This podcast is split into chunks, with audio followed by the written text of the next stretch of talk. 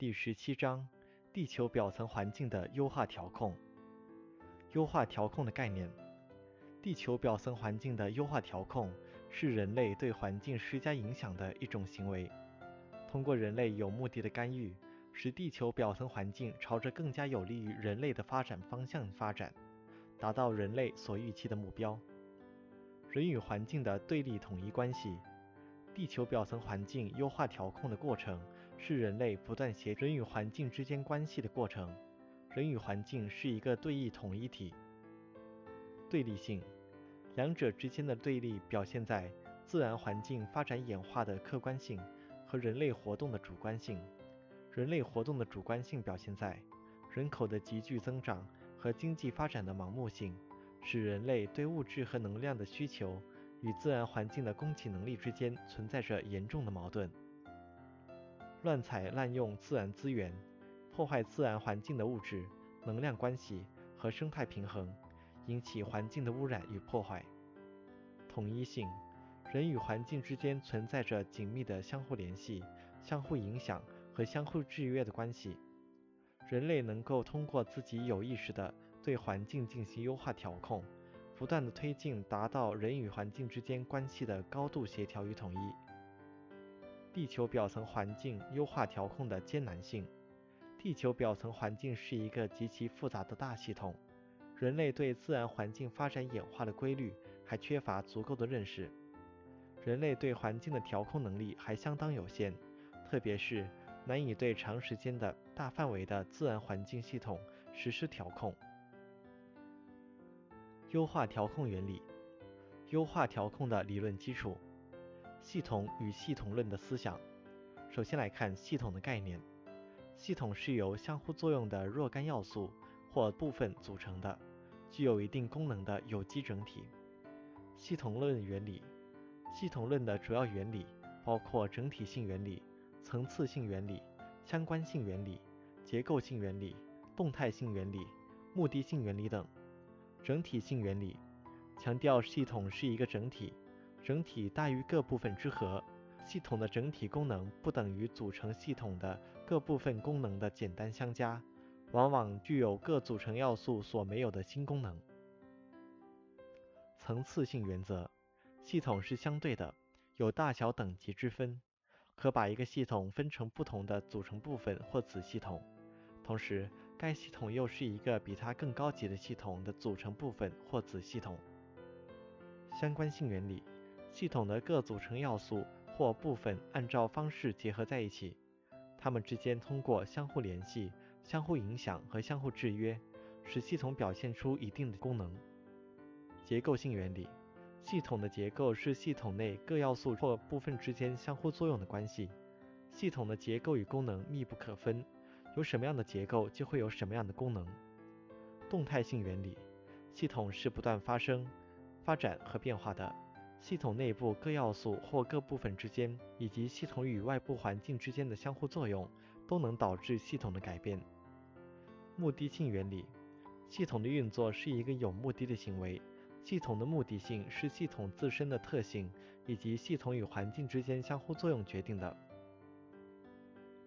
耗散结构理论内容：处于非平衡态的开放系统，在不断的与外界环境进行物质与能量交换的条件下，当外界环境的变化达到一定的阈值时，量变就可能引起质变，系统从原来的混沌的无序状态变为在时间、空间和功能上均稳定的有序状态。形成条件是：一、系统是开放的。开放系统可以不断地与外界环境进行物质、能量和信息的交流。当向系统引入负熵流时，系统可以从混乱向有序方向发展。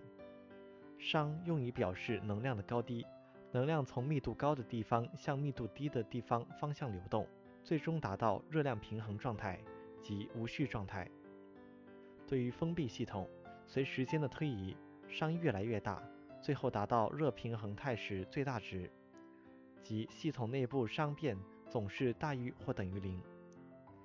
对于开放系统，系统熵变公式为 dS 等于 dIs 加 dEs，dIs 为系统内部的熵增加且恒大于等于零。DES 是系统与外界环境间进行物质、能量或信息交换所引起的熵变。当 DES 小于零时，且 IDISi 小于 IDESi 时，则 dS 小于零。系统远离平衡态。一，在平衡态附近，系统的发展主要是趋向平衡态，并伴随着无序的增加和结构的破坏。二，在远离平衡态的情况下，系统才能在渐变的基础上经过突变，导致有序的增加和结构的形成。系统内部各要素间有非线性关系，系统内部各要素之间要有非线性关系，使系统内部要素之间存在着非线性的相互作用机制，从而使系统通过能量的聚散和转化，由无序变为有序。系统存在涨落。涨落是由组成系统的各要素间以及系统与外部环境间相互作用的不协调引起的。系统的状态不同，涨落的作用也不同。第一，系统处于稳定态时，涨落是一种引起无序的干扰，此时系统具有抗干扰能力，使涨落逐渐衰退到原先状态。第二，系统处于不稳定的临界态时，若系统出现涨落，可使系统从一个不稳定状态跃迁到新的有序状态。协同理论，协同理论认为，系统从无序走向有序，系统并非一定要远离平衡态，关键在于系统内部各子系统之间的关联是否具有协同作用。即使系统处于热力学平衡状态下，也可通过系统内部的协同作用，使系统走向有序。系统的反馈与控制。系统反馈，系统反馈是将系统的输出返回来，影响系统的输入的过程。反馈有正反馈和负反馈之分。负反馈，负反馈是使系统的输出结果和目标之差不断减小的反馈。正反馈，正反馈是使目标差不断增大的反馈。系统的输入与输出，系统的输入，系统的输入是指外部环境对系统的影响和作用。系统输出，系统输出是指系统对外部环境的影响与作用。负反馈控制设计与实施：一，要尽量缩短信息反馈的时程。信息反馈时程是指信息从输出端到输入端的时间。缩短信息反馈时程是为了提高反馈调控速率。二，尽量提高反馈信息的真实性。反馈信息失真将导致非预期的结果。甚至使系统瘫痪，因此必须特别注意反馈信息的真实性，避免出现不必要的干扰。三、必须防止负反馈过度。送到输入端的负反馈信号过强，会使系统受到过量的调节，形成过头的输出反应，导致系统震荡、失去控制。要选择适合的反馈方式。简单的系统控制可采用一条简单的反馈回路。但对于相对复杂的巨系统，需要多条回路进行反馈控制。系统的优化，系统的优化是通过不断调控系统的外部环境或内部因素，使系统朝着人类所期望的目标方向发展，并最终达到一种最优化状态。一，要有明确的切实可行的目标，目标过高难以实现，目标太低，系统的优化则失去了意义。二要制定优化措施，在目标确定后，要仔细认真地分析系统的外部环境和内部诸因素的状态，找出关键性问题，制定优化措施。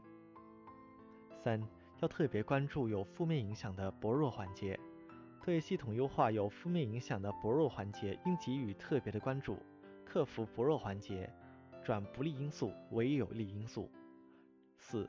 要关注系统发展演化的情况，要随时注意观察、测试和分析系统发展演化的情况，用得到的信息及时反馈，调控系统向既定目标发展，达到系统的优化。五、人类对系统的优化，人类可以通过对系统输出更多的负熵，以加速系统向有序化方向发展，或者对系统内部诸多因素施加影响。使其更好地协调起来，促进系统达到优化程度。优化调控的原理。地球表层环境优化调控的原理主要有协调原理、弹性原理、整体优化原理、生态原理、经济学原理、适应性原理等。协调原理，人与环境之间应该建立一种高度协调关系，创建更加优美舒适的环境，以促使人类与环境共同发展。一，要正确处理好人与环境之间的关系。树立人与环境协调发展的新思想。二，人类一切活动不能超过自然环境的容量和承受力，不能给环境造成进一步的污染和破坏。三，人类作用要符合自然环境演化发展的规律。弹性原则，人类在对地球表层环境特征进行深入研究的基础上，对影响其发展演化的各种因素进行科学的分析和预测后。制定留有余地的具体环境调控目标，要充分考虑现实的经济条件和技术水平，制定目标要有阶段性、灵活性，能根据变化了的情况不断进行调整，增强优化调控的应变能力。三是整体优化原理，进行地球表层系统环境调控时，应有整体的、联系的、全面的观点。着眼于系统内各自然要素与各部分之间的相互联系、相互影响和相互作用，深入分析地球表层环境的特征、结构和功能，通过人类有目的的干预，协调各因素之间的相互关系，使地球表层环境的结构更优、功能更强，从整体上达到优化，实现环境调控的目标。四是生态原理。生态系统是地球表层环境的重要子系统，优化调控要充分利用生态学的理论和方法，发挥生物和生态系统在地球表层环境调控中的作用，使生态系统的物质流、能量流和信息流维持一种正常的良性循环和动态平衡，并通过人类的有效控制，使地球表层环境中的物质、能量高效利用。促使地球表层环境生态效益尽量达到最高。五、经济学原理，在地球表层环境优化调控的过程中，要遵循经济学原理，合理有效地开发利用自然资源和环境，力争以最小的投入，最大限度地为人类提供更多的优质产品和更好的物质条件，以满足人类生活和生产上的需求。六、适应性原理。根据地球表层环境的地域分异规律，针对不同地区的环境特点，提出了因地制宜的优化调控方案或措施。对所提到的调控方案或措施，从经济、技术等方面进行可行性论证。优化调控的途径有：优化调控的途径有三条：物质流的调控、能量流的调控和信息流的调控。首先来看物质流的调控。当输入系统的物质和质量和数量发生变化时，系统内部的结构与功能将会发生改变，系统输出的物质的质量和数量也将发生变化。二，当系统输出的物质质量或数量发生变化时，系统内部的结构与功能也将发生变化。所以，通过调节输入或输出系统的物质的质量与数量。可达到调控系统结构与功能的目的，如南水北调将改变黄河流域物质的输入，同时也改变了长江流域物质的数量。它不仅会改变黄河流域的环境，也会改变长江流域的环境。能量流的调控，当输入输出系统的能量发生变化时，系统内部的结构与功能将会发生变化，因此可以通过调节系统的能量流。达到调控和优化地球表层环境的目的，如在严寒的北方或高寒地区，为了吃到新鲜的蔬菜或观赏到南方的鲜花，通常采用地膜覆盖技术、玻璃温室或大棚加温技术，以提高温度，种植反季节、反地带蔬菜与花卉。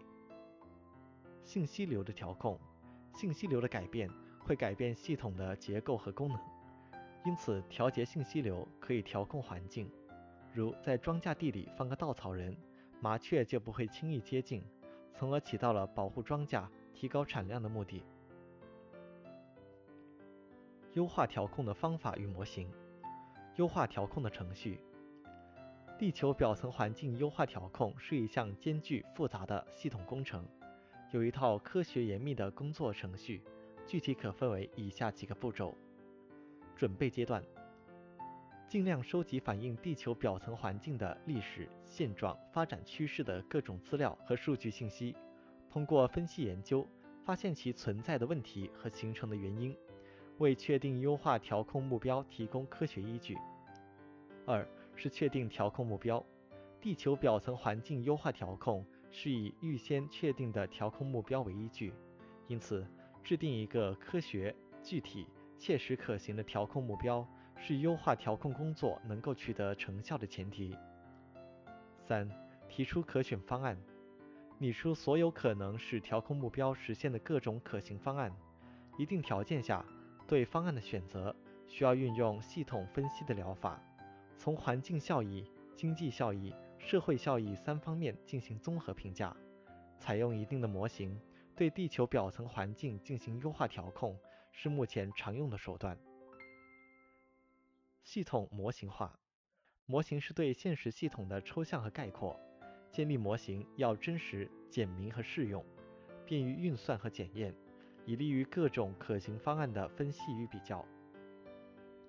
五、方案优化。根据建立的数学模型，分析对比各方案的数量指标和质量指标，在一定的条件下，选择最有利于达到优化调控的目标的可行方案。六、制定调控方案。在上述定量分析基础上，考虑难以确定的因素，从经济和技术等方面进行可行性论证。经综合论证，最终制定一个科学的、具体的、切实可行的最佳调控方案，以供实施。七、实施调控方案。选定的方案在具体实施调控的过程中，要注意信息反馈渠道的畅通，要及时、准确地获取调控结果，并反馈给调控者。必须根据实际情况对调控行为做出必要的调整。常用的优化调控模型及应用。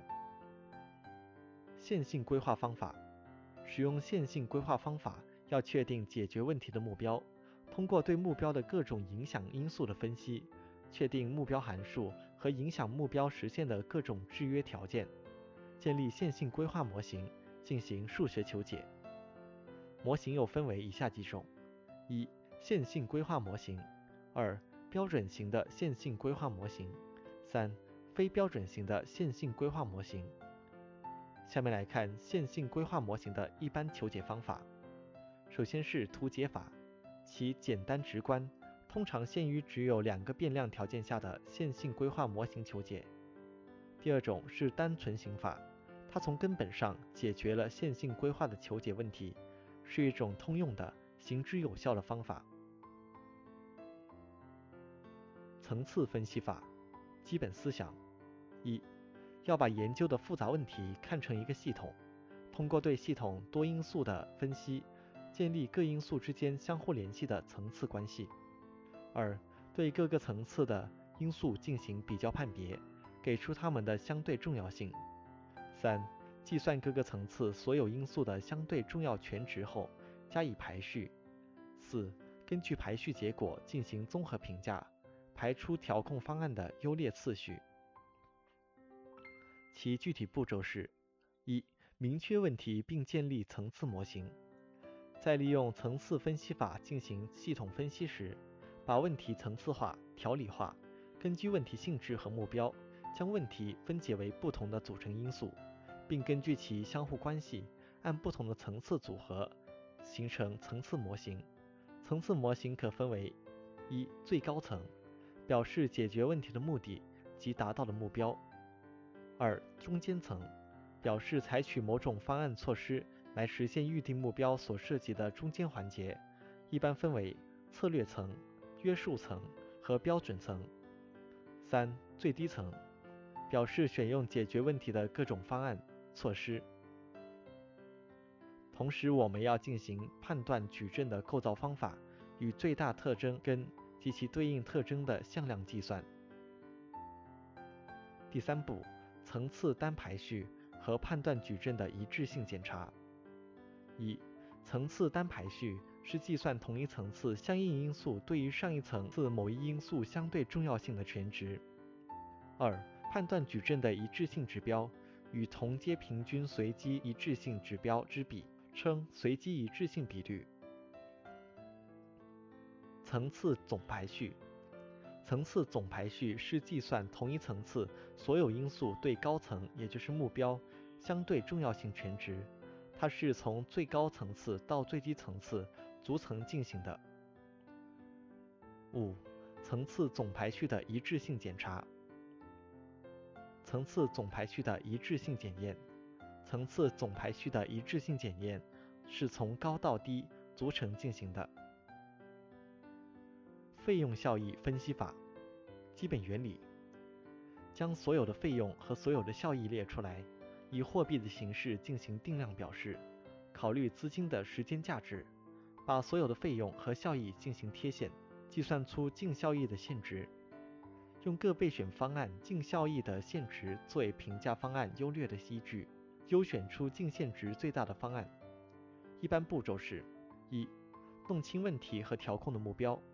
在费用效益分析中，要弄清费用效益分析的对象及性质、矛盾，并分析问题所涉及的地域范围，列出解决问题的各个方案。同时，要明确调控方案跨越的时间范围。二、环境功能的分析，环境资源的功能和环境问题带来的经济损失都是多方面的。计算环境问题带来的经济损失。要弄清楚被研究对象的功能，并将其列出。三、确定环境破坏的程度和环境功能损害的关系。环境被破坏或污染，环境功能受到损害，两者之间的定量关系是进行费用效益分析的关键，通常利用科学实验或统计对比调查而得。四、弄清各种调控方案改善环境的程度。调控方案改善环境功能的效益取决于调控方案改善环境的程度。五、计算各种调控方案的效益。一、根据方案可以改善环境的程度和由此将环境功能改善多少，来计算各种方案环境改善的效益。二、计算各种方案可以获得的直接经济效益、综合利用效益、各种资源回报效益等。三、在环境效益计算时，常采用反推法，即假设不去整治环境，会造成多大的损失。四、目前常用的计算环境效益的具体方法有市场价值法、机会成本法、恢复和防护费用法、影子工程法等。六、计算各种调控方案的费用，包括投资和转运费用等。七。计算各种调控方案的费用效益现值和净效益现值，将费用和效益根据各自形成的时间计算其现值，并用此值来进行费用与效益的比较，求其净效益的现值，找出净效益现值最大的方案，即净效益现值最大值等于连加的第 t 年的净效益除以一加贴现率的 t 方，t 表示时间。一般是以年为单位的，其中第 t 年的净效益等于第 t 年的效益减去第 t 年的费用。至此，由王健主编的《现代自然地理学重点笔记》节目的重点笔记部分已经全部录制完毕。这也是工作室成立以来所录制的最长的一个专辑。感谢你们的收听和喜欢，祝学子们金榜题名！